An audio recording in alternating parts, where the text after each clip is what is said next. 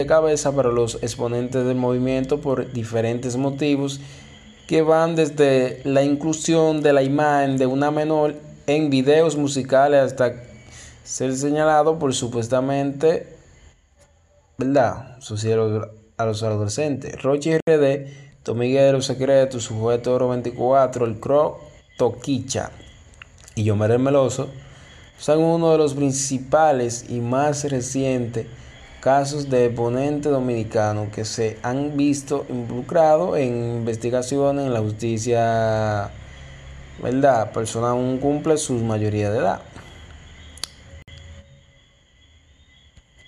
Rochi RD, el caso más reciente es el del cantante urbano Adelín Ramírez, conocido como Rochi RD, quien es investigado por una denuncia de supuesta agresión, ¿me entiendes?